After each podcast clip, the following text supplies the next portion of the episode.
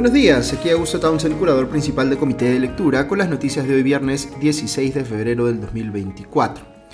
La Fiscalía de la Nación, eh, hoy interinamente en manos de Juan Carlos Villena, le ha abierto formalmente una investigación a la suspendida titular de ese cargo, Patricia Benavides, a los ex fiscales de la Nación Pablo Sánchez y Zoraida Ábalos, al suspendido fiscal eh, superior Rafael Vela, al prófugo líder de Perú Libre Vladimir Cerrón, a la congresista de Cambio Democrático Ruth Luque, al ex ministro castillista Juan Carrasco y a otras personas más como resultado de lo que eh, ha dicho sobre ellos el ex asesor de la Fiscalía de la Nación Jaime Villanueva en las declaraciones que ha venido dando y que hemos estado comentando a lo largo de la última semana. Como sabemos, Villanueva ha estado repartiendo imputaciones por doquier, como eh, digamos eh, en el testimonio que ha dado a la propia Fiscalía, en una investigación que originalmente comprendía a Patricia Benavides y el supuesto intercambio de favores políticos con determinados congresistas pero la elocuencia de Villanueva ha hecho que éste revele muchos otros aspectos de cómo ha venido operando la Fiscalía en tiempos recientes, que incriminan eh, presuntamente a varios de los personajes eh, antes mencionados. Ya hemos comentado largo sobre si Villanueva tiene incentivos aquí para decir la verdad eh, y si todas estas revelaciones, digamos, son ciertas o si en todo caso él tiene un propósito oculto para decir todas estas cosas. Eh, pero en cualquier caso, las imputaciones que ha hecho Villanueva eh, a tales personajes son, algunas de ellas, eh, tan graves que de todas maneras se justifica que el fiscal de la Nación abra las investigaciones correspondientes. Solo para ordenarnos un poco, a Patricia Benavides y a Pablo Sánchez se les va a investigar por los presuntos delitos de tráfico de influencias agravado y cohecho activo específico. Básicamente la figura aquí es que se piensa que cada uno, cuando le tocó ser fiscal de la nación, eh, archivó indebidamente causas fiscales contra ciertas personas, supuestamente a cambio de algún tipo de favor. Luego, respecto de Vela, Cerrón y Luque, se les va a investigar por lo que podría haber pasado en esa reunión en casa de Luque, donde supuestamente conversaron eh, Cerrón y Luque con Villanueva para que éste a su vez incidiera sobre Vela y lograra archivar una investigación fiscal que comprendía al eh, entonces presidente Pedro Castillo. Ahora bien, quizá llame la atención que las congresistas Marta Moyano de Fuerza Popular y Patricia Chirinos de Avanza País no estén entre las personas a las que se les ha abierto una investigación fiscal en este caso, eh, siendo también muy notorias las menciones que hace Villanueva sobre ellas. Lo que ocurre aquí o la explicación que da Villena es que a Moyano y a Chirinos eh, ya se les ha incluido en una investigación que está a cargo de la fiscal suprema Delia Espinosa, así que su situación va a correr, digamos, eh, el curso de, ese, de esa otra investigación. Una cosa que sí hay que mencionar, según cita el comercio, es que le preguntaron al actual fiscal de la Nación, Villena, si esta es la peor crisis que le ha tocado enfrentar al Ministerio Público, y Villena respondió, entre comillas, probablemente, y que, abro comillas, es un momento realmente lamentable para nuestra institución, cierro comillas quizá distinto a lo que pasó eh, años atrás con el Consejo Nacional de la Magistratura, que fue cerrado para dar pie eh, a, una nueva institución, la actual Junta Nacional de Justicia. Eso no es algo que se pueda hacer pues, con una institución que tiene eh, tantos procesos abiertos a su cargo y que es titular de la acción penal, como es el caso del Ministerio Público. Es decir, esta es una crisis que se va a tener que resolucionar, mal que pese, sobre la marcha, haciendo los cambios que haya que hacer pero sin poder suspenderse la actividad de la institución misma, que no puede parar.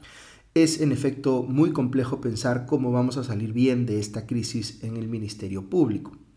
Quien salió ayer a dar sus descargos fue el director de IDL Reporteros, Gustavo Borriti. Eh, dijo, según cita La República, que más que una persecución contra él, eh, siente que lo que hay es una persecución contra el periodismo libre y que, abro comillas, será estudiada en el futuro como un caso de desinformación, cierro comillas. Señaló también en eh, una entrevista con Rosa María Palacios que hay cosas, entre comillas, demostrablemente falsas en el testimonio de Villanueva.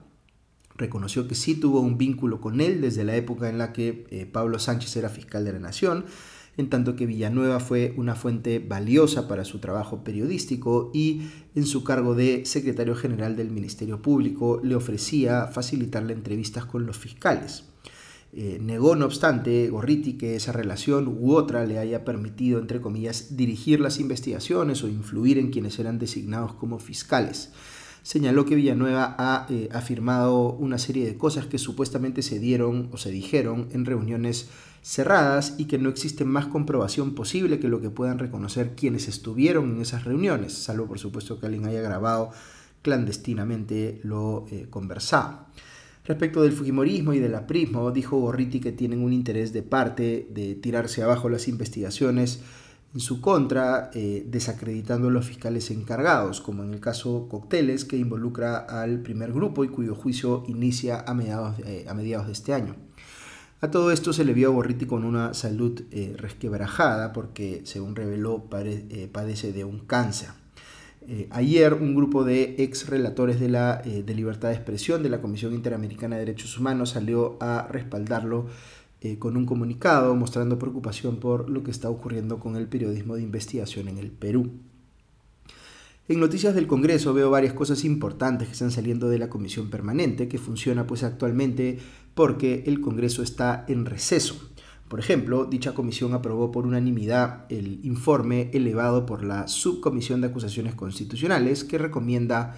eh, acusar precisamente al ex presidente Martín Vizcarra por el caso Richard Swing, es decir, por haber supuestamente cometido Vizcarra tráfico de influencias agravado, peculado doloso, negociación incompatible y obstrucción a la justicia, todo esto para favorecer a su amigo eh, Richard Swing o eh, Ricardo Cisneros, me parece que es su nombre verdadero. esto debe ir todavía al Pleno para su aprobación final. En el caso de la actual presidenta Dina Boluarte, veo más bien que la comisión permanente archivó la denuncia en su contra por el caso del club departamental Apurímac, en el que se le acusaba de haber hecho gestiones, lobby, digamos, en favor de este club, cuando eh, ya no podía hacerlo por ser eh, ministra y vicepresidente en funciones. Eh, otro a quien se le archivó una denuncia fue el ex congresista fujimorista Héctor Becerril por sus supuestos vínculos con el caso conocido como los temerarios del crimen, que lo vinculaba con una organización criminal y la eh, presunta comisión de los delitos de cohecho y tráfico de influencias. También se vio eh, ayer el caso de la actual congresista María Cordero, a quien eh, se le imputa haberle recortado el sueldo a un asesor parlamentario. En su caso sí se aprobó el informe que recomienda inhabilitarla de ejercer cargos públicos por 10 años. Recordemos que Cordero pertenecía eh, originalmente a la bancada de Fuerza Popular, pero salió de ella y se quedó pues sin una bancada numerosa que la respalde, aunque sí tiene o ha tenido aliados que han querido eh, salvarla de la sanción, como el congresista eh, Elvis Vergara, que planteó infructuosamente que su cargo, su, cargo perdón, su caso vuelva a comisión. Hablando de Fuerza Popular, quien reapareció ayer dando declaraciones tras eh, retirarse de una clínica fue Alberto Fujimori, quien aseguró, abro comillas, estoy bien alejado de la política. En lo que respecta al Poder Ejecutivo, veo que ni bien asumido el cargo de ministro de Economía y Finanzas, José Arista va a tener que lidiar con una papa caliente que le ha dejado su antecesor. Me refiero a los reclamos de las asociaciones de bodegueros y pymes contra el aumento del impuesto selectivo al consumo que dispuso Alex Contreras. Dichos gremios ya le pidieron una reunión arista para conversar sobre este tema. Vamos a ver con cuánta muñeca política maneja este asunto el nuevo ministro. Menciono rápidamente un par de noticias del Frente Internacional que son importantes. La primera, lamentablemente, es que ha muerto en prisión Alexei Navalny, el opositor ruso al régimen autoritario de Vladimir Putin, que fue víctima de un intento de envenenamiento y posteriormente encarcelado para eh, ser pues anulado como rival político de Putin. Lo que ha hecho este último con Navalny realmente es una eh, atrocidad eh, y llama mucho la atención, como les he comentado en podcasts anteriores, como por ejemplo la polarización tan fuerte que está habiendo en Estados Unidos ha hecho que un lado de la política, los republicanos, eh, vean a Putin como una figura eh, en cierta medida positiva por su vinculación o su, eh, digamos, simpatía con Trump, cuando en realidad pues, es un autócrata que manda aparentemente a envenenar y asesinar a sus rivales políticos. Otra noticia internacional muy lamentable, hablando de autocracias, es que veo que el gobierno venezolano ha expulsado a la Oficina de Derechos Humanos de las Naciones Unidas que eh, tenía pues sede en su país, acusándola de, abro comillas, agredir la soberanía y autodeterminación del país con mentiras, falsificaciones, desinformaciones y manipulaciones, comillas. Esto luego de que el alto comisionado de derechos humanos de la ONU expresara, entre comillas, profunda preocupación por la detención de la activista venezolana eh, en temas de derechos humanos Rocío San Miguel, a quien el gobierno de Maduro califica pues eh, como terrorista por eh, ser crítica de, digamos, del gobierno, según leo en RPP. Así que lamentablemente una nueva manifestación de que en Venezuela el gobierno no tolera pues ninguna disidencia o crítica a cómo manejan las cosas y que está dispuesta también a perseguir a activistas en derechos humanos como Rocío San Miguel. Muy bien, eso es todo por hoy, que tengan un buen día y un buen fin de semana y ya nos escuchamos pronto. Adiós.